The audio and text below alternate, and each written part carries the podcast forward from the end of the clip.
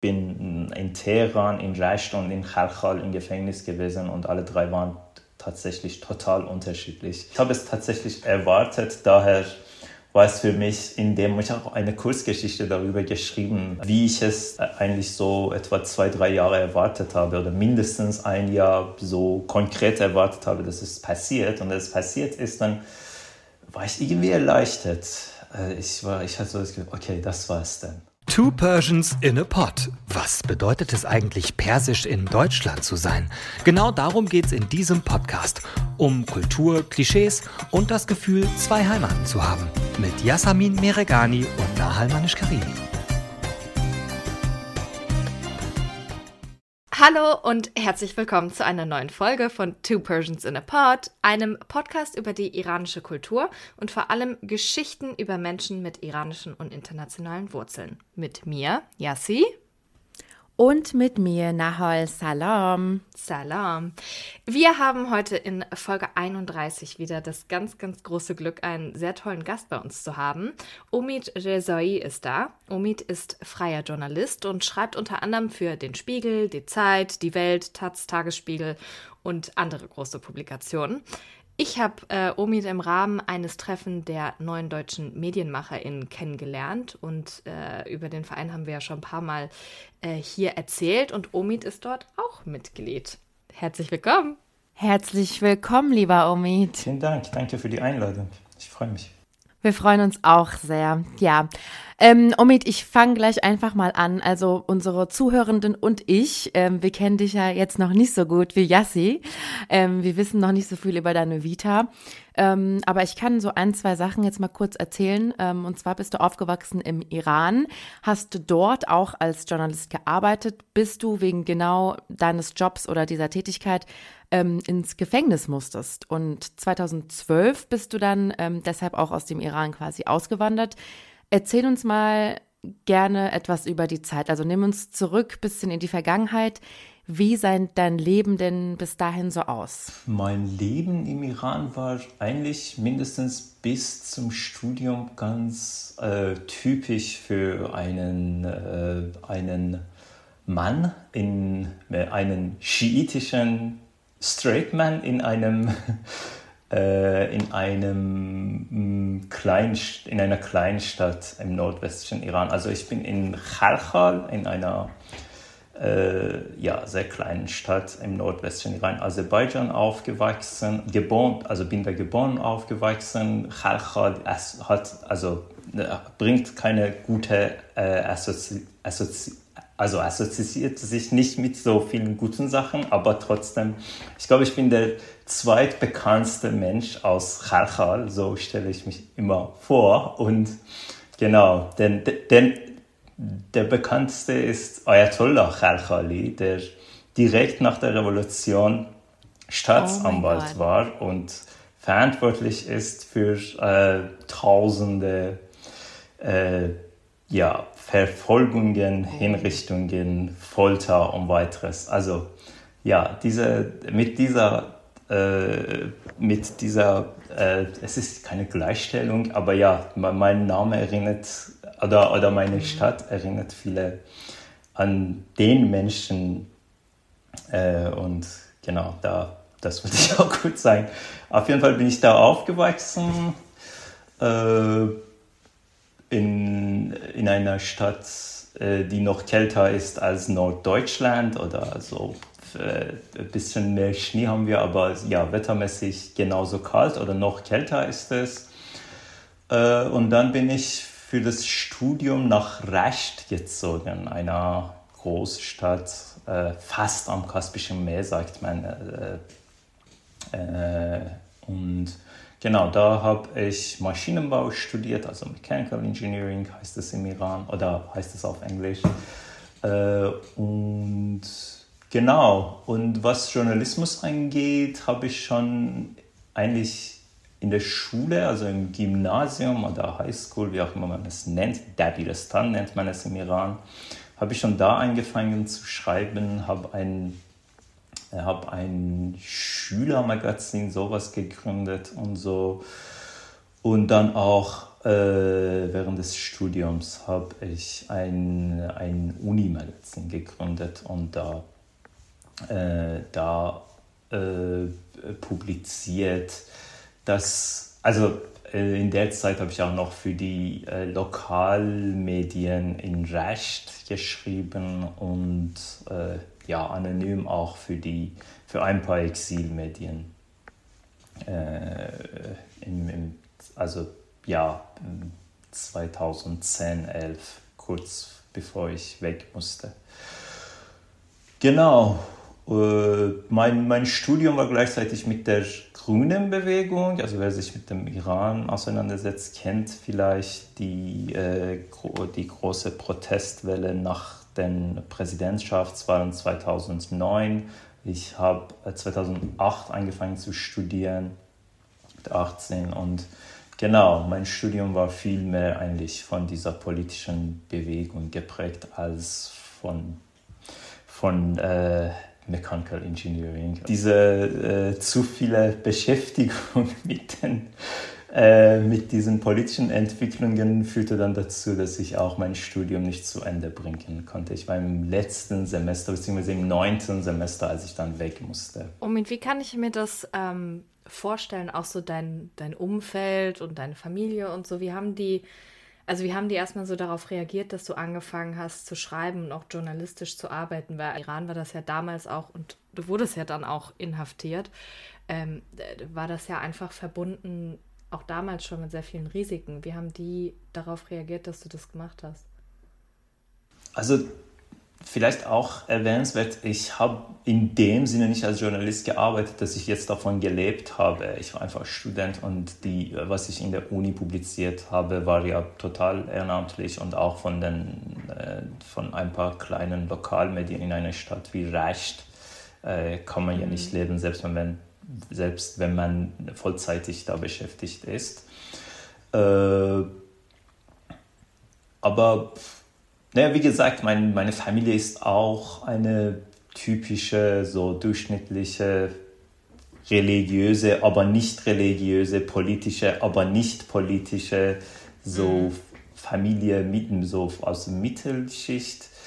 Äh, es war auf jeden Fall, also es hat meiner Familie nicht gefallen, dass ich, äh, dass ich mich äh, mit der, also es gibt auch keine Trennung zwischen Journalismus und, äh, und politischem Aktivismus vielleicht in, in dem Sinne. Mindestens in der Zeit, als ich aktiv war, für meine Familie zählte das gar nicht als Journalismus. Für mich auch übrigens nicht so ganz. Es zählte als, als äh, politisch äh, aktiv sein und es ist äh, wie soll ich das sagen, bis zu einem gewissen Grad ist das schön, man ist stolz drauf, dass das, äh, das Kind sich auch um die Poli politisch interessiert ist, aber dann äh, äh, auf einem bestimmten Punkt wird es dann gefährlich und da, da ist man nicht mehr dann stolz drauf, sondern äh, man sagt, äh, Kallash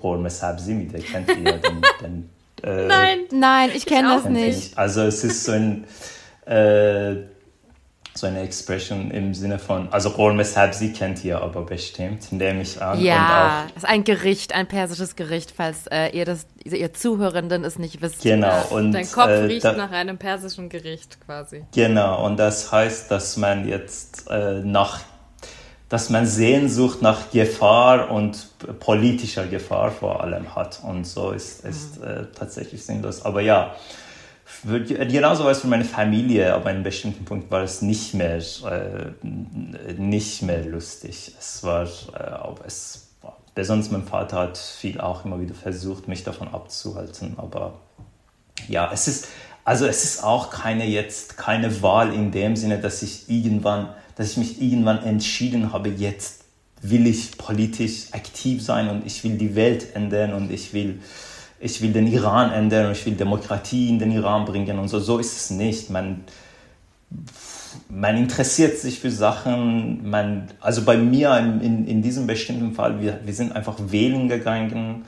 Es war ja, äh, es gab eine Menge Hoffnung dabei und so. Und dann hatten wir das Gefühl oder waren wir überzeugt, viele wie ich waren überzeugt, dass es ein, dass ein großer Wahlbetrug stattgefunden hat. Äh, damals sagten wir, der größte in der Geschichte der, der Demokratie oder so, alles irgendwie im, im Nachhinein macht es keinen Sinn. Ich will Iran gar nicht als Demokratie bezeichnen jetzt. Aber ja, dann, da musste man, dann wollten wir unsere, unsere Stimme, unsere Stimmen verteidigen und dann irgendwann, einige sind zu weit gegangen, einige waren ein paar Monate auf der Straße, einige waren ein paar Jahre auf der Straße, einige haben noch länger weitergemacht. Und ja, ich war auch einer von denen. Es war jetzt keine Entscheidung in dem Sinne, dass ich stundenlang, dass ich mich stundenlang damit befasst habe, wie mache ich das, ob ich das machen soll und dann habe ich mich dafür entschieden und so, so war es nicht. Es war und yes, ich wollte nur das Richtige tun und damals hatte ich das Gefühl, mhm. dass das das Richtige ist. So ist es passiert. Wie kam es denn dann zu deiner Inhaftierung? Also Nahal hat ja gerade schon gesagt, 2012 äh, bist du ausgewandert, weil du vorher festgenommen wurdest. Wie kam es dazu und wie war deine Zeit? Wie war deine Zeit im Gefängnis? Weil wir haben ja sehr, sehr oft darüber hier in unserem Podcast auch gesprochen, insbesondere seit der Vorfall im letzten Jahr, ähm, ja, wie Menschen darüber geredet haben, wie die Gefängnisse im Iran sind. Wie war das für dich? Also nochmal eine vielleicht Anmerkung, Gefängnisse im Iran sind auch total unterschiedlich. Ich glaube mhm. nicht, ich glaube, keine Geschichte ist repräsentativ für die anderen. Es ist vor allem, es kommt vor allem drauf an, in welcher Stadt, in welcher Region man äh, im Gefängnis landet. Ich mhm. bin in Teheran, in Rasht und in Khalkhal im Gefängnis gewesen und alle drei waren tatsächlich total unterschiedlich.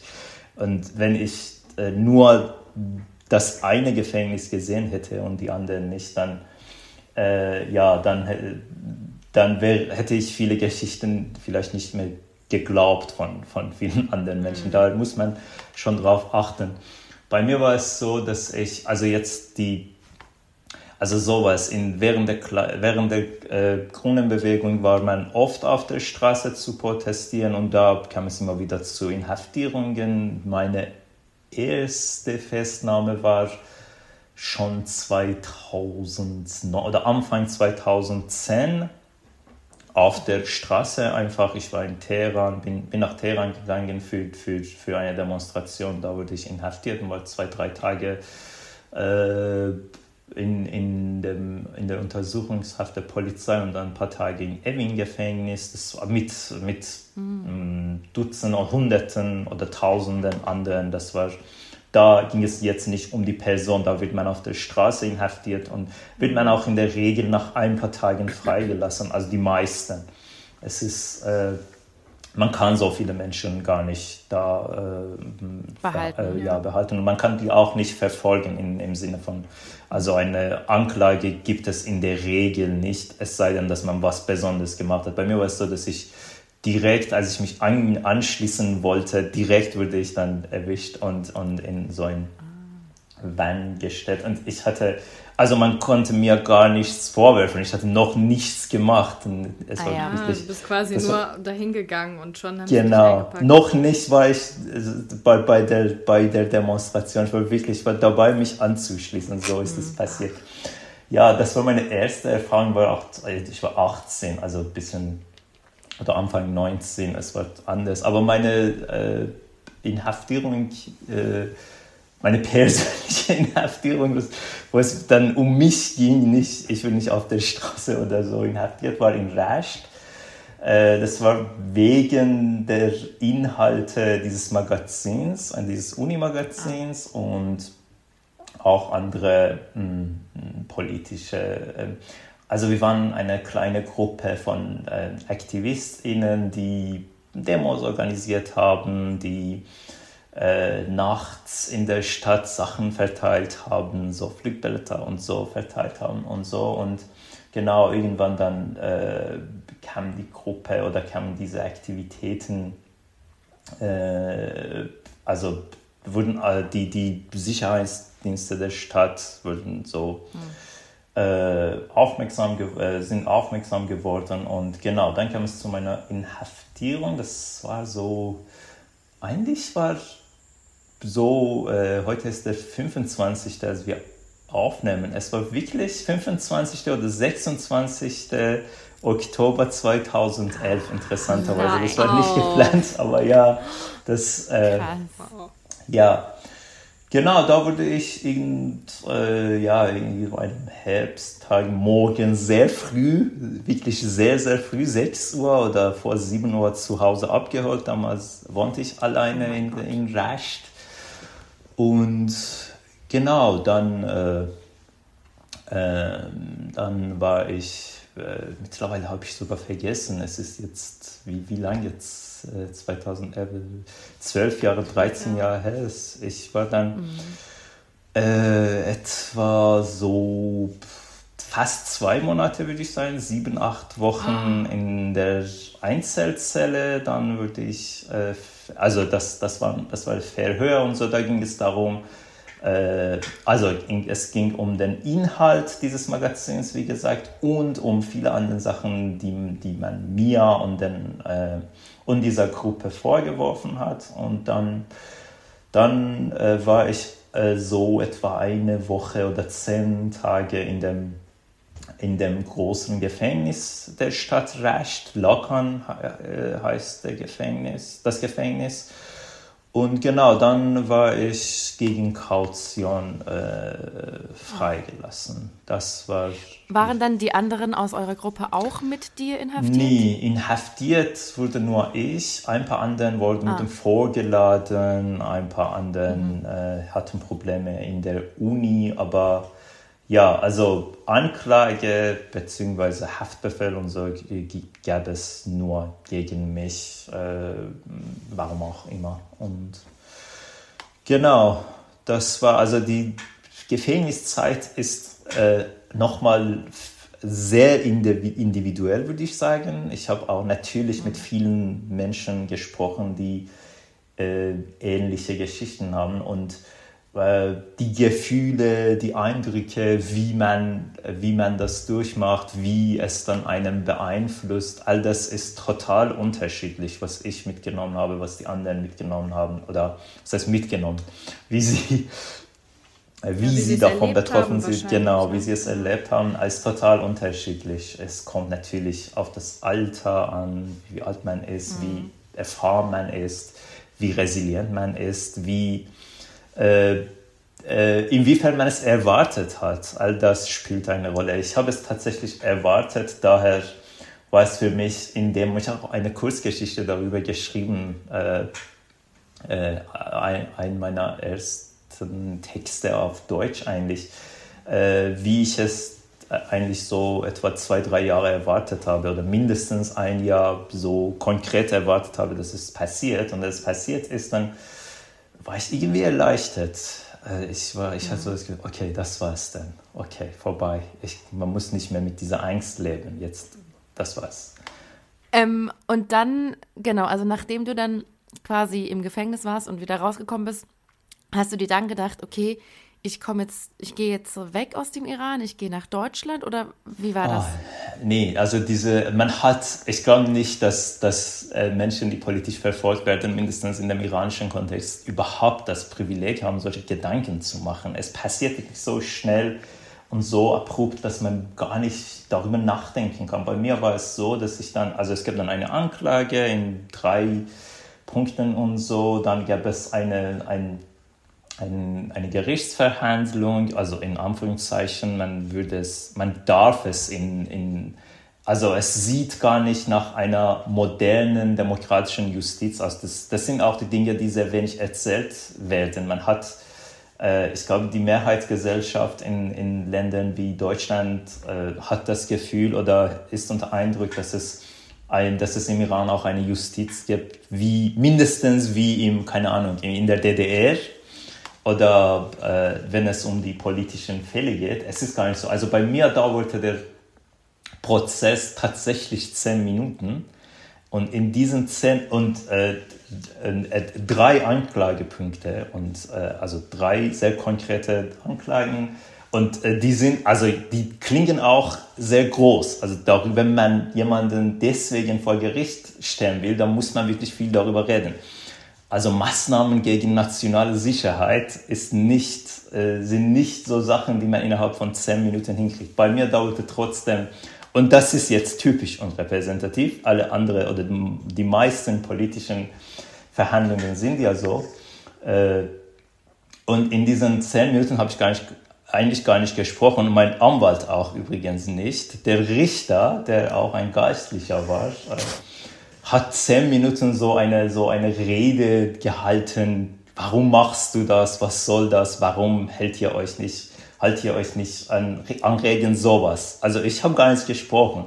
Zehn Minuten hat es so, hat er so gelabert und dann dann, äh, keine Ahnung, in zwei, drei Monaten hatte ich dann äh, das Urteil. Genau, dann äh, wurde ich verurteilt, alles in Anführungszeichen. Also das ist, das ist so eine, das ist keine Justiz, das ist keine wirklicher Prozess, kein wirklicher Prozess. Genau, dann wurde ich verurteilt zu, 20, zu zwei Jahren Gefängnis und ich hatte noch, eine offene, noch einen offenen Fall. Und dann bin ich natürlich in Berufung gegangen und so. Und irgendwann äh, im September oder Anfang September 2000, also ein Jahr danach, 2012, wurde all das bestätigt. Und bei mir war es nochmal interessant oder, oder überraschend war es, dass äh, einige Sachen erzähle ich zum ersten Mal, ehrlich gesagt. Äh, ein, äh, das Gericht, wo ich dann wo die Verhandlung stattgefunden hat, da, äh, da, also das Gericht war nicht zuständig für einen Anklagepunkt. Das wurde zu einem anderen Gericht äh, verschickt und ich war da in diesem Gericht im September 2012 für, die, für den Prozess. Ich wurde vorgeladen, war mit meinem Anwalt da und als ich dann direkt im, im Gerichtssaal war, hat mein Anwalt mir so direkt gesagt, also hat, hat, hat mir gesagt, dass ich sofort das Gericht, den Gerichtssaal verlassen solle und so. Ich, jo, was passiert? Dann sagt er, ja, dein anderer, äh, dein anderes Urteil wurde bestätigt.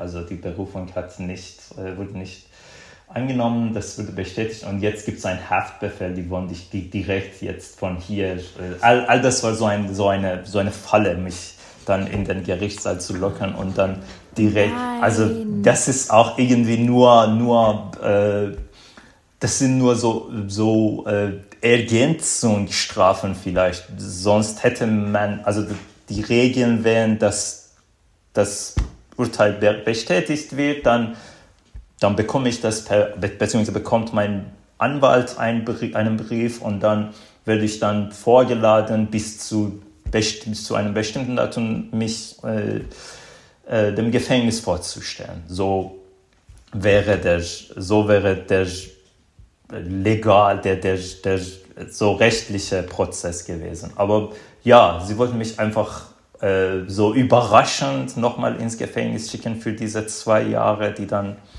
äh, bestätigt worden waren und um einfach, ja, damit ich dann, keine Ahnung, keine Möglichkeit hätte, mich von meiner Familie zum Beispiel zu verabschieden und sowas. Und da ja, da sagt meine Anwalt, ich muss direkt sofort raus, weil äh, äh, und dann kann ich mich, man hat immer die Möglichkeit, sich wieder, in, also wieder ins Gefängnis zu gehen. Dann, er wollte mir die Möglichkeit geben, mich nochmal, also darüber nachzudenken. Und da, genau, die Entscheidung, dass ich weg will, habe ich in diesem Moment getroffen. In diesem, ich wollte nicht mehr, ich hatte keine, keine Ahnung, es war irgendwie dann genug mit all diesen. Äh, ich meine, wenn man auch, ich meine, wenn man auch, wie du meintest, die ganze Zeit in so einer Angst lebt, es könnte passieren, es könnte wieder ein Prozess auf mich zukommen, ich könnte wieder inhaftiert werden das stelle ich mir auch einfach sehr nervenzerreibend, also zermürbend vor. Genau, und es ist nicht so, dass man äh, nach, der, nach der Freilassung gegen Kaution und so in, in Ruhe gelassen wird. Man wird ständig angerufen von den Verhören und so. Die Versuch, also es gibt, das ist auch sehr typisch, die versuchen einen äh, zu überzeugen, mitzumachen und so kann man tatsächlich davon kommen. Und das ist schon auch, Und ehrlich gesagt ist es schon, also wenn man vielleicht zu viel dann das zuhören muss, dass man, dass es eine Möglichkeit, also Kollaboration oder Kooperation, wie Sie das nennen, diese Möglichkeit gibt, dann, dann, dann wird man vielleicht irgendwann das machen und das ist natürlich das Letzte, das man machen will. Das ist noch schlimmer als Gefängnis, nehme ich an, dass man keine Ahnung, dass man dann ähm, eigene Freunde, eigene Freundinnen und so verraten sollte, beobachten sollte und so, genau. Und ja, ich habe die Entscheidung auf jeden Fall in diesem Moment, wirklich in diesem Moment, als der Anwalt mir sagte, du, ich muss raus und so, da habe ich gedacht, okay, ich kann nicht, ich kann es einfach nicht mehr. Nicht, dass ich es nicht will, ich kann nicht mehr. Ich bin, es reicht, ich kann nicht mehr so. Also es, ich glaube, jeder hat so eine gewisse Resilienz und bei mir war das dann durch. Ich konnte nicht mehr. Da habe ich mich entschieden, wegzugehen, aber Deutschland und so, da, da, darauf kam es gar nicht an. Und ich war dann, ich kannte Freunde, äh, Freundinnen auch von, der, von dem politischen Umfeld, die dann, äh, also ich kannte Freunde in Kurdistan, im, im irakischen Kurdistan, dann bin ich in den Irak und Genau, da war der ursprüngliche Plan eigentlich Frankreich, aber da sind Sachen passiert. Es gab ein Programm, es ist auch lustig vielleicht, es hatte das französische Innenministerium hatte ein Programm, iranische AktivistInnen, die verfolgt werden, in Frankreich zu holen. Viele sind eigentlich über dieses Programm nach Frankreich gegangen. Als ich dann in Kurdistan ankam, wurde äh, dieses Programm eingestellt, so zufällig. Und Nein. genau, dann war ich so einfach da, okay, was ist die Alternative? Und die Alternative war, also ich habe mitbekommen, dass Deutschland auch ein ähnliches Programm hat, aber äh, ja, ist ein bisschen anders. Es hat dann etwa zwei Jahre gedauert, bis ich mich, bis ich dieses, bis ich, bis ich durch dieses Programm ein Visum bekommen habe und nach Deutschland gekommen. Ende 2014, wirklich Ende, so keine Ahnung, der 27. September oder so sollte es gewesen sein, als ich nach Deutschland kam. Und wie war das damals für dich, als du in Deutschland angekommen bist? Also ich kenne zum Beispiel die Geschichte ähm, von meinem Papa und auch von meiner Mama, wie sie angekommen sind hier und teilweise ja sind das sehr verletzende Geschichten, weil einfach Deutschland damals nicht so offen war AusländerInnen gegenüber wie vielleicht heute. Ähm, aber sie hatten natürlich auch also ich habe auch witzige Geschichten mitbekommen und dass dann die Studierenden, die zusammen da waren, die eine iranische Community wurden und ne, sehr, sehr stark zusammengewachsen sind. Wie war das denn für dich? Ähm, ich meine, du kamst ja auch alleine, ohne Sprache, ohne gar nichts, oder? Genau, ja, auf jeden Fall ohne Sprache. äh, äh, es war also vergleichsweise, äh, also ich habe auch Geschichten von, von, von 60er, 70er Jahren gehört. Es ist auf jeden Fall nicht vergleichbar. Äh, und mh, mm, ja, ich, in, ich, bei, bei mir ist irgendwie alles hier gut gelaufen, würde ich sagen. Es war, es war sehr interessant, es war sehr krass. Ich glaube, das Erste, was man macht, ist, dass man anfängt, alles zu vergleichen mit den Erwartungen, mit den Vorstellungen, die man von Deutschland hatte. Und äh, überhaupt das Wort Deutschland war an sich so, das heißt im Iran gar nicht Deutschland, kennt ihr ja. Also Farsi heißt es nicht Deutschland, es musste sich so ein äh, bisschen äh, umgewöhnen, das Deutschland zu nennen. Äh, also bei mir war es, ich kann mich nicht beschweren, es ist gut gelaufen. Es war natürlich schwer, es war äh, diese Sprachlosigkeit vor allem für, für es, das erleben Menschen unterschiedlich, aber für mich persönlich war es total, war vielleicht das Schwerste. Ich bin, also Journalismus ist für mich vor allem Schreiben und das ist, das hängt sehr stark mit Lesen zusammen und äh, Journalismus heißt auch viel für mich so hören, was Menschen, was ganz normal Menschen in der U-Bahn erzählen und in den, was man, also das zufällige Gespräche, die man so, äh, die man hört und all das, von all diesen Sachen ist man ausgeschlossen. Das ist, das ist mir noch in der Erinnerung geblieben von den ersten zwei Jahren vielleicht, bis ich dann irgendwie so einigermaßen verstanden habe, worüber mindestens Menschen sprechen, äh, wenn ich irgendwas höre oder man ganz normal Fernsehen verfolgen kann. Also die, die, die Entwicklung dann wirklich verfolgen kann, was passiert. Und das, das war für mich sehr, sehr schwer, das nicht verfolgen zu können, nicht zu verstehen, worum es geht. Ich war auf Twitter oder auf X äh, schon also sehr lange dabei und habe auch sehr schnell angefangen, so deutsche Medien äh, zu verfolgen auf Twitter oder Persönlichkeiten, die ich interessant fand, so Influencer, so Twitter-Persönlichkeiten halt. Aber andererseits Aus ist es oder hm? Aus Deutschland? Nee, als, als ich hier einkam. Aha, okay. Sobald ich hier einkam. Es war so mein Approach zu der Gesellschaft, was hier passiert. Also in Deutschland ist, oder mindestens war, mittlerweile ist Twitter gar nicht so, also es ist ja. vorbei mit dem, was wir kannten, aber damals war es so, vielleicht der politischste, die politischste Plattform Deutschlands oder der politischste Ort Deutschlands, würde ich sagen. Alle waren da, also es gab keinen, fast keinen unpolitischen, gefühlt keinen unpolitischen Menschen auf Twitter und das war sehr interessant. Aber gleichzeitig äh, die Sprache von Twitter ist ja total anders als die Sprache, die man im Deutschkurs mhm. lernt. Da, damals gab es sogar diese 140 äh, Charaktereinschränkung, ja. also nicht jetzt 280. Und das heißt, dass man selbst die Wörter, die man kannte, ja. genau, also keine Ahnung, man schreibt mit mit einem M und einem Punkt. Und schon das war für mich, also ich, ich verstand es einfach nicht. Und das, das war sehr enttäuschend am Anfang.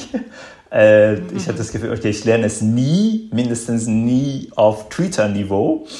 Aber äh, genau, es war in dem Sinne sehr schwer, aber gleichzeitig, äh, ja, ich glaube, in den ersten so zwei Jahren, anderthalb Jahren ging es mir wirklich nur um die Sprache. Ich habe alles getan, die Sprache zu lernen und so, so, so viel es geht es war schwer, vor allem im, im Sinne der Sprache, würde ich sagen, mhm. dass man ausgeschlossen ist von allen gesellschaftlichen äh, Debatten, Entwicklungen mhm. und alles. Es wird auch viel gesagt, dass man in Berlin Englisch, also dass man mit Englisch durchkommt und so. Es stimmt auch, aber es, mir ging es nie um, um darum, nur so zu überleben, sondern ein bisschen mehr mitzubekommen. Mhm. Und Genau, das war das Schwierige. Es war also die interessanten Geschichten waren auch während, äh, auch, auch bezüglich der Sprache. Ich kann mich ganz genau erinnern an meinen Deutschkurs, als wir die, die Ziffer, die Nummern gelernt haben, die Nummern gelernt haben und diese, dieses, diese zwei. Also ich habe schon beim zwei hatte ich das Gefühl, okay, ich lerne bei der zwei, ich lerne, ich kann es nie aussprechen.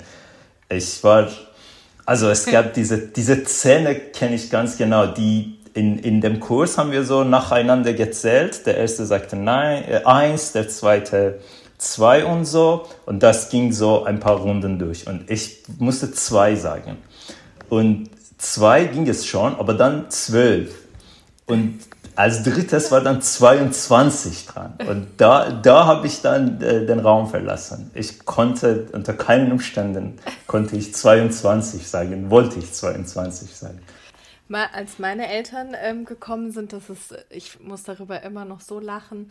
Die erzählen immer, dass sie und auch damals Kommilitonen, die hatten nämlich wirklich auch so eine persische Community, immer mit Heidi Deutsch gelernt haben. Also mit der, mit der Serie. Und ähm, das war, finde ich, einfach sehr, sehr süß auch. Ähm, Omid, wie würdest du denn, also ich meine, du bist jetzt dann neun Jahre hier.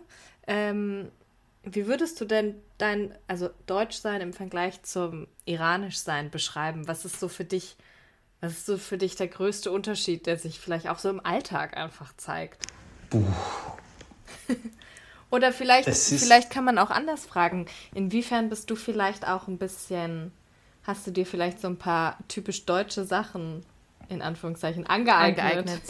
ja. es, ist, es ist nicht so einfach zu beschreiben. Ich glaube, man muss schon, man muss sich schon viele Sachen oder man muss sich irgendwie in Anführungszeichen integrieren, um überhaupt zu überleben.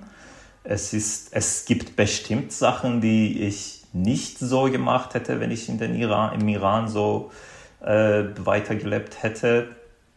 Äh, aber es sind so auch mittlerweile ein bisschen so, ich will nicht sagen normal, aber so, äh, äh, so innerlich auch nicht. Aber gehören ja einfach zu dem Alltag, daher sind sie auch nicht so einfach zu beschreiben.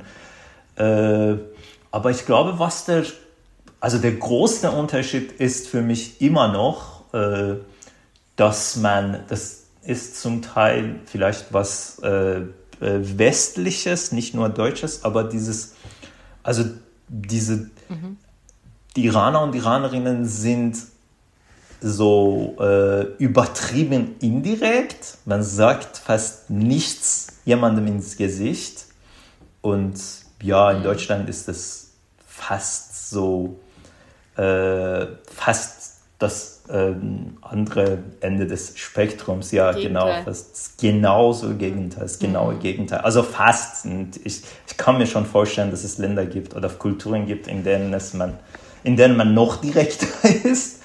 Aber auf jeden Fall dieser Unterschied, ist dieser Unterschied schon was, was man immer wieder, äh, ja, im, immer wieder einfällt, immer wieder auffällt im, im Alltag. Dass man, oh, das, sagt man wirklich so, frage, frage ich mich manchmal. Oder mhm. dass man, ja, ich glaube, es ist immer noch so, dass man, wenn man mit den iranischen Freunden, Freundinnen oder in dem iranischen, so in dem iranischen Umfeld irgendwas nicht mitmachen will, sucht man schon eine Ausrede, sagt man nicht, dass ich das nicht machen will einfach. Man sagt, keine Ahnung, man findet so, ich habe Kopfschmerzen, ich habe Besuch, ich habe, also man, fast bis zum Lügen geht man oder manchmal lügt man einfach.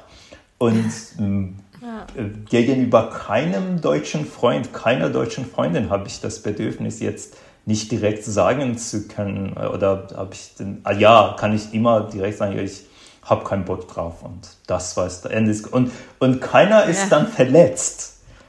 Äh, die, die, die iranischen ja. Freundinnen, die man übrigens viel länger kennt und viel vielleicht äh, sollte man eigentlich viel, wie sagt man, näher sein, die, die sind verletzt, wenn man keinen Bock hat, irgendwas. Dann muss man mhm. schon eine Ausrede finden. Das ist, das ist einer der größten Unterschiede für mich und das macht schon, mhm. ja, es macht auch das Leben anders. Das, was du aber nicht geändert hast, als du hierher gekommen bist oder seitdem du hier bist, das, wir haben es am Anfang gesagt, du ähm, hast als Journalist weitergearbeitet. Ähm, du schreibst natürlich auch jetzt viel über den Iran, über Iraner im Ausland. Ähm, was hat dich da angetrieben, das fortzuführen? Und wie ist die Resonanz? Also bekommst du Feedback für deine Arbeit so? Oder vielleicht auch, auch Backlash, ne? Also kann ja, kann ja mhm. auch noch auch, sein. Also was mich dazu motiviert hat, also seitdem ich mich kenne, seitdem ich denken kann, wollte ich schreiben. Das kenne ich schon, schon, schon als Kind. Also seitdem ich schreiben kann, wollte ich schreiben. Und das war auch der Traum als Kind.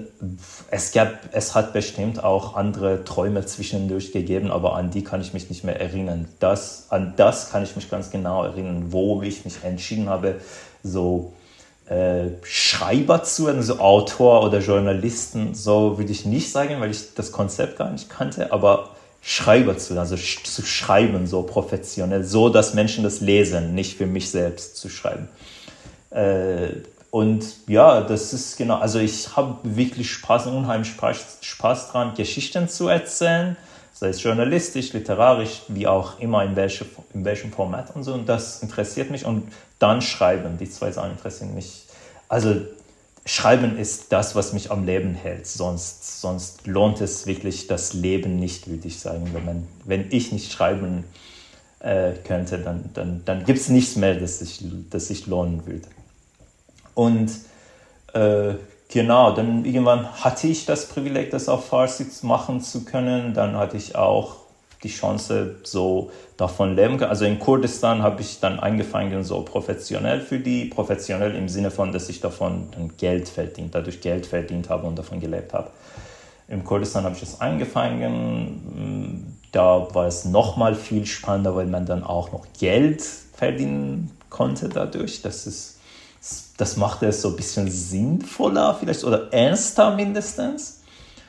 Äh, Genau, und hier wollte ich es unbedingt weitermachen. Ich dachte, ja, jetzt kann man es in, in, also mit Pressefreiheit oder ohne Presseeinschränkungen oder Freiheitseinschränkungen machen und so.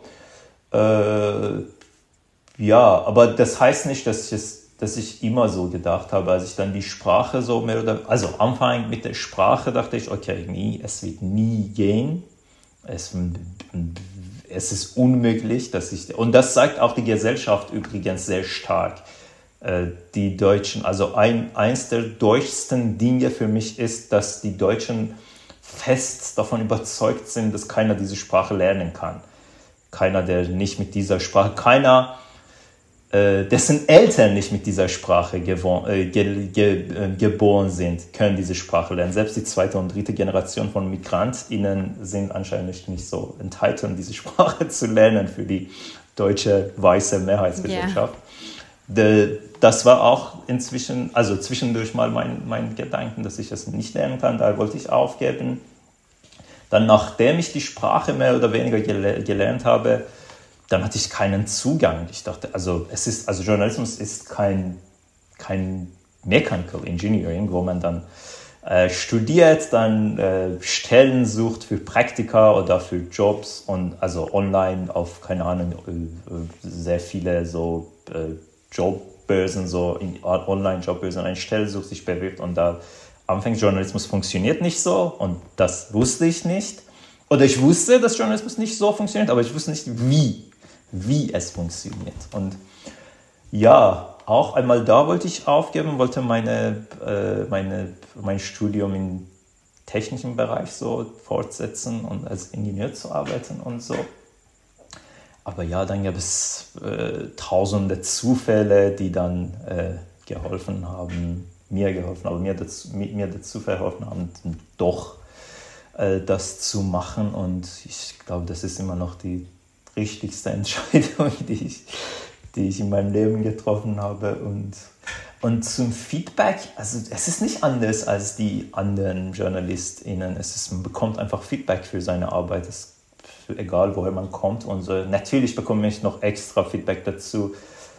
Wow, wie kann es schreiben? Wie kannst du das schreiben? Du bist ja erst seit äh, jetzt mittlerweile, was hast du neun Jahren, aber ja, ich habe 2017 angefangen, so regelmäßig für die, äh, für die deutschen Medien zu schreiben. Und genau, ich bekomme auch dazu, also das extra Feedback, das exklusive Feedback ist, wow, wie kannst du das? Beziehungsweise, nee, du kannst es nicht, du, du, du, musst, du musst das aufgeben. Also beides bekomme ich immer noch, je nachdem, wenn, wenn ein Text ein bisschen zu schlecht ist, dann, dann kommt schon der, das Feedback ja, siehst du, du kannst es nicht. An, andersrum, wenn ein Text zufällig ein bisschen, bisschen zu gut ist, dann ist das, wow, wie kannst du das über, oder überhaupt das, das, das, wieso ich es kann, äh, höre ich immer noch äh, zu oft. Ich hoffe, dass es irgendwann aufhört. Ist es jetzt ein Jahrzehnt, dass ich hier bin und irgendwann muss man es ja doch können.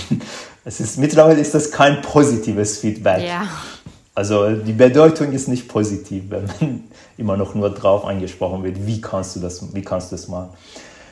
Genau, sonst, also mein Feedback ist auch ein bisschen, ähm, oder, also ich glaube, meine Stärke in der Arbeit ist es, ist das gewesen, dass ich noch zugängliche Netzwerke im Iran habe und davon profitiere und das auch dann weiterbringe für in, in den deutschen Raum und es ist auch mehr oder weniger exklusiv und also nicht, nicht im Sinne, dass nur ich das habe, in dem Sinne, dass wenige JournalistInnen in dem deutschen Raum äh, diese Zugänge haben. Und genau so läuft es.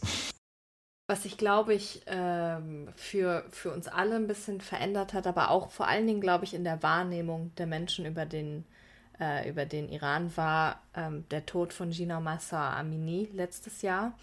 Ähm, ich äh, glaube, für uns als, als Journalistinnen, aber auch als Menschen, die äh, iranische Wurzeln haben und im Ausland leben, hat das uns natürlich alle sehr, sehr mitgenommen. Und du, Omid, hast ja jetzt ähm, vor kurzem, also zu dem, äh, zu dem einjährigen Todestag quasi, ähm, einen sehr, sehr großen Artikel veröffentlicht mit unterschiedlichsten Stimmen ähm, von Menschen aus dem, ähm, aus dem Iran, äh, die zu Wort gekommen sind.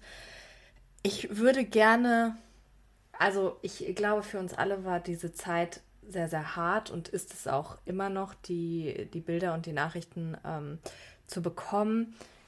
Was ich so ein bisschen, äh, ja, wo ich so ein bisschen das Gefühl hatte, war, dass viele von diesen Stimmen, die du interviewt hast, äh, gesagt haben, sie haben jetzt ein Jahr, nachdem diese Proteste äh, begonnen, nicht so die Riesenhoffnung, dass sich relativ kurzfristig was ähm, am Regime im Iran und an den Zuständen ähm, ändert. Was, was macht das mit dir? Wie hast du, wie hast du das Ganze wahrgenommen? Also ehrlich gesagt, äh, tun mir oder ja, tun mir eher die Menschen leid, die die, die Erwartung hatten, dass es, dass sich kurzfristig was ändert. Da die, äh, die Vorstellung hatte ich nie, auch am Anfang der Proteste. Ich war nie so überzeugt, dass es bald zu einer Änderung kommt. Das heißt nicht, dass ich jetzt nichts von den Protesten halte oder so. Die Proteste waren sehr, sehr wichtig, haben vieles im Iran so, äh, so äh, wirklich fundamental geändert. Die Gesellschaft hat sich geändert und so weiter. Aber Veränderung im Sinne von äh, also auf der Machtebene, auf der politischen Ebene, dass die Islamische Republik jetzt äh, gestürzt wird und so, das habe ich nie geglaubt. Also nicht, dass es kurzfristig passiert und ja, so, äh, ja, und genau, es war ein bisschen, ehrlich gesagt, schwer, das zu hören schon am Anfang. Es war, äh, also es war traurig, das von den normalen Menschen zu hören, die auf der Straße waren mit dieser Hoffnung. Man, äh, man konnte die ja natürlich oder man wollte die nicht enttäuschen, aber äh, ja, man, kon, man kann auch nicht von Berlin aus jetzt denen, die jetzt auf der Straße sind, sagen, nein, das äh, übrigens nichts wird sich mh, übermorgen verändern. Trotzdem geh bitte auf die Straße und so. Äh, und es war traurig, wenn die normalen Menschen das gesagt haben. Es war ärgerlich, wenn die Analytikerinnen, die Politikwissenschaftlerinnen und JournalistInnen das gesagt haben. Die sollen das schon richtig machen. Äh, und genau, ich hatte nie diese, diese Hoffnung, dass es so schnell zu. Und die Hoffnung hat, glaube ich, niemand, der sich oder. Also in so phasenweise sind Menschen vielleicht ein bisschen naiv und zu hoffnungsvoll, was, weil man Bilder sieht und Videos sieht und so. Aber wenn man wirklich nachdenkt und versucht, so analytisch damit umzugehen, dann ist es schon ein bisschen klar, dass es nicht so schnell zu Änderungen kommt. Äh, nochmal auf der politischen Ebene. Vieles hat sich geändert im positiven Sinne. Diese Proteste haben wirklich ich würde sagen, die haben den, diese Proteste haben den Iran geändert, massiv. Und das ist, äh, das ist keine, äh, ja, drin ist kein Zweifel. Äh, was es mit mir macht, also das letzte Jahr war extrem schwierig, weil, äh, also vor allem viele Töte und, also überhaupt, was die Gesellschaft äh, so durchmachen musste, aber es hatte auch natürlich persönliche Ebenen für mich äh, eine Menge Freunde und Freundinnen, die da geblieben sind, waren sehr direkt betroffen. Also wie ich, die Freunde und Freundinnen, die ich habe, die kenne ich von dem politischen Kontext. Das heißt automatisch, wenn es politisch was losgeht, dann, dann stehen sie so auf der vorderen Reihe und werden vor allem zu, werden zuerst betroffen. Also ich kann nicht mehr so zählen, wie viele Freunde und Freundinnen von mir inhaftiert wurden im, im Laufe dieses Jahr oder in, in den letzten Jahren.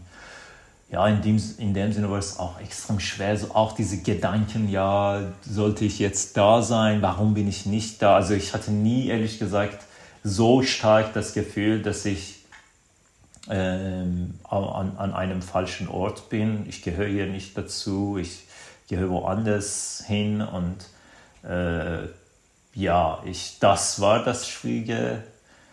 Und ja, wie gesagt, was die Freunde und Freundinnen, was, was denen passiert ist und dass man nichts machen konnte, also diese Machtlosigkeit, wir können nur beobachten, darüber berichten und die Welt informieren, was dann passiert. Und all das, äh, so groß es auch klingt, ist total sinnlos, wenn du einen Freund hast, eine Freundin hast, einen, einen, einen engen Freund hast, eine enge Freundin hast. Also wirklich in meinem wirklich nächsten, in meiner nächsten Nähe ist das Menschen vielen passiert. Und das war auch zu erwarten. Also schon am 17. September 2022 wusste ich, okay, jetzt wie viel von denen werden inhaftiert und in welchem Zeitraum. Ich habe nur, das war so selbstverständlich. Und andersrum, genauso das Gefühl, dass mein Vater vermutlich hatte, als es politisch was passierte, als ich noch da war, hatte ich für diese Frau. Ich, äh, mhm. ich konnte sie auch nicht auf, ab, davon abhalten, wollte auch nicht. Man kann dem Freund nicht sagen, geh nicht auf die Straße. Ja, so. ja, ja. Aber ja, gleichzeitig kann man absolut nichts tun. Hat man das Gefühl, die verraten zu haben irgendwie. Was mache ich überhaupt hier? Mhm. Ich sollte auch da sein.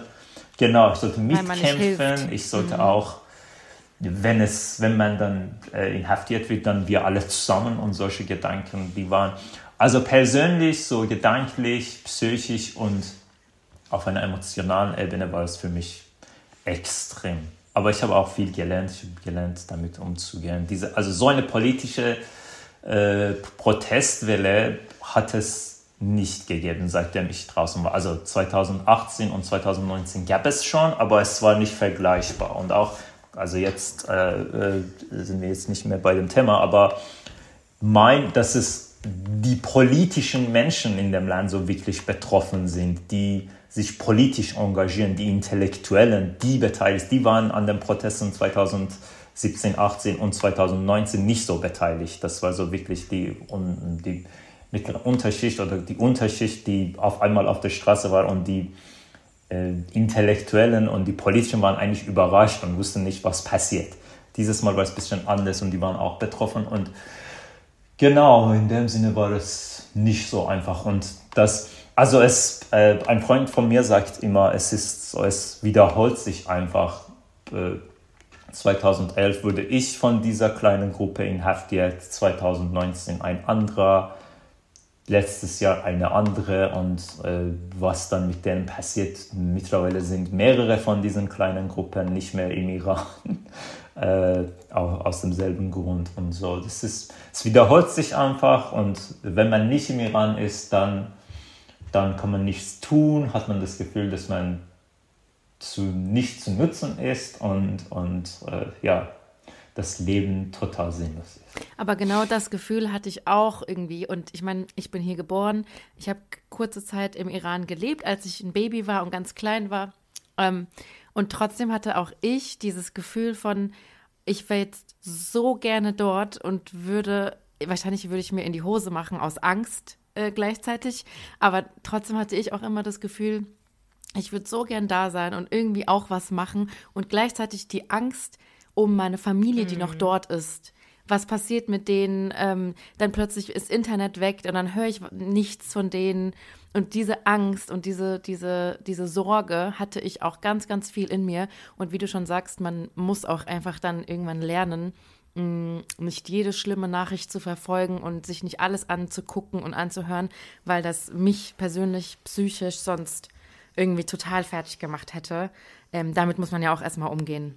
Und ähm, deswegen, ich kann mir nur vorstellen, dass es für dich eben diese ganzen FreundInnen, die du hattest, äh, die auf die Straße gehen und so, das ist ja nochmal ein ganz anderes, heftigeres Gefühl. Ja, man muss, man muss auch lernen, politisch damit umzugehen. Mhm. Es, ist, es ist, also für mich ist es nie so eine, nur eine äh, persönliche mhm. Geschichte gewesen. Aber Omid, wir haben noch eine etwas, ich sage mal, leichtere Frage. thematisch ähm, fürs, äh, fürs Ende. Äh, wir haben uns nämlich gefragt, was ist denn für dich das Tollste an der persischen Kultur? Gibt es, gibt es, eine, ähm, gibt es eine Sache? Ist es vielleicht das Essen? Ist es doch irgendwie Toro und dieses nicht allzu direkt und nicht so irgendwie fies oder sowas zueinander sein? Ähm, was ist es für dich? Ja, ich habe wirklich darüber nachgedacht. Ich weiß es ehrlich gesagt nicht. Aber es gibt natürlich viele tolle Sachen. Also das Essen vermisst man oder man isst, man isst vor allem iranisch. Äh, so vieles geht. Äh, aber es wird, ich würde es nicht als das Tollste äh, bezeichnen. Ich würde bei Literatur bleiben. Ich mhm. glaube, das, also, was vermisst man hier am Ende, also abgesehen von den Menschen, die man vermisst, wenn man auswandert oder auswandern muss, äh, was vermisst man son sonst? Für mich ist es so ein Umfeld, in dem man Farsi mhm. spricht. Also und jetzt nicht eine isolierte Umfeld in meiner Wohnung, wo, keine mhm. Ahnung, iranische Freunde, Freundinnen dabei sind. Nein, in äh, eine Gesellschaft, die so organisch Farsi spricht. Beziehungsweise für mich auch Aserbaidschanisch, also türkisch-aserbaidschanisch, äh, meine tatsächliche erste Sprache, Muttersprache. Äh, das vermisse ich, aber ja, das ist nicht Teil iranischer Kultur. Das ist so selbstverständlich. Aber Sprache ist ja schon ein großer Teil auch der Kultur. Und ich finde auch, wie die Iraner so reden. Es ist ja alles sehr bildlich, sehr metaphorisch, sehr so romantisch. Ich genau. schon. Genau, und wo, wo sieht man das so am besten? In, ich, ich würde sagen, in, in, in den Gedichten, also mhm. in, in, in, der iranischen Poesie. Und das ist das Tollste in den, all, diese, all diese Metapher und, mhm. du, was, und, und die, die du beschreibst, die kommen da so zu dem, also bekommen so ihren Höhepunkt. Also besser geht es ja. nicht. Und äh, ja, das ist schon, äh, also ich kenne jetzt nicht alle Sprachen der Welt und ich kenne nicht alle Literatur der Welt, aber es ist schon ziemlich einzigartig, was die iranische Poesie kann und tut. Es ist, äh, ja, also jede Literatur ist an sich einzigartig, aber das Tollste an der iranischen Kultur ist für mich schon mhm. Wir haben ja auch schon äh, mal ähm, diese Poesie. Oh, sorry, wir haben ja auch schon mal in einer Folge über Hafez gesprochen. Jassi, erinnerst du dich da? Mhm. Haben wir auch schon mal angeschnitten. Also ich meine, ich kann nicht so gut darüber reden, weil ich kein Persisch äh, lesen und schreiben ja. kann. Deswegen kann ich das nicht so nachvollziehen, wie du das sagst oder wie mein Vater mir das immer erzählt, ähm, wie toll Hafez ist und sowas. Ähm, aber natürlich informieren wir uns und lesen hier darüber und deswegen ähm, kann ich dem nur zustimmen. Meine Meinung ist, ich liebe das iranische Torov. Das war ja auch einer unserer Liebst Folgen. du? Haben wir es beschrieben. Ja, ich finde das total toll und ich mache das inzwischen richtig gerne.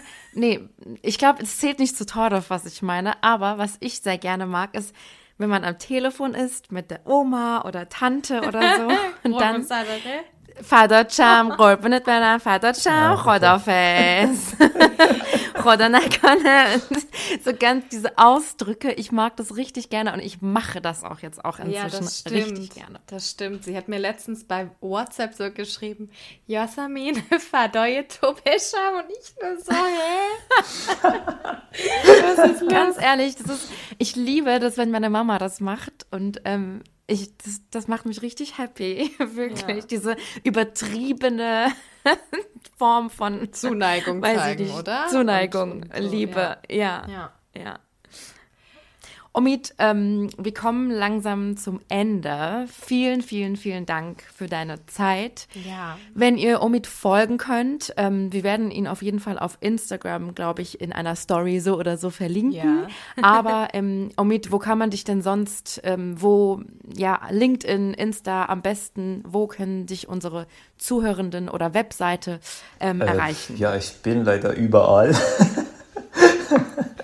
äh, hoffentlich bald nicht mehr auf X oder Twitter, aber sonst überall. Und ja, ja aber über Instagram findet man auch die anderen. Wir hauen euch äh, alle Links in die Show Notes und auch ähm, von deinem äh, Artikel, über den wir gesprochen haben in der Zeit. Den fand ich, fand ich sehr, sehr schön. Äh, vielen lieben Dank auch von mir, Omid, dass du dir die Zeit genommen hast. Und äh, ich würde sagen, wir hören uns dann ganz, ganz bald wieder. Vielen lieben Dank. Danke für die Einladung, für das Gespräch. War sehr spannend für mich auch. Sehr, sehr gerne. Danke dir. Und falls ihr Anmerkungen, Fragen habt an Omid auch, ähm, schickt sie uns gerne ähm, und wir leiten sie sonst weiter. Und danke fürs Zuhören. Rodafes. Dir hat dieser Podcast gefallen? Dann klicke jetzt auf Abonnieren und empfehle ihn weiter. Bleib immer auf dem Laufenden und folge uns bei Twitter, Instagram und Facebook. Mehr Podcasts findest du auf meinpodcast.de.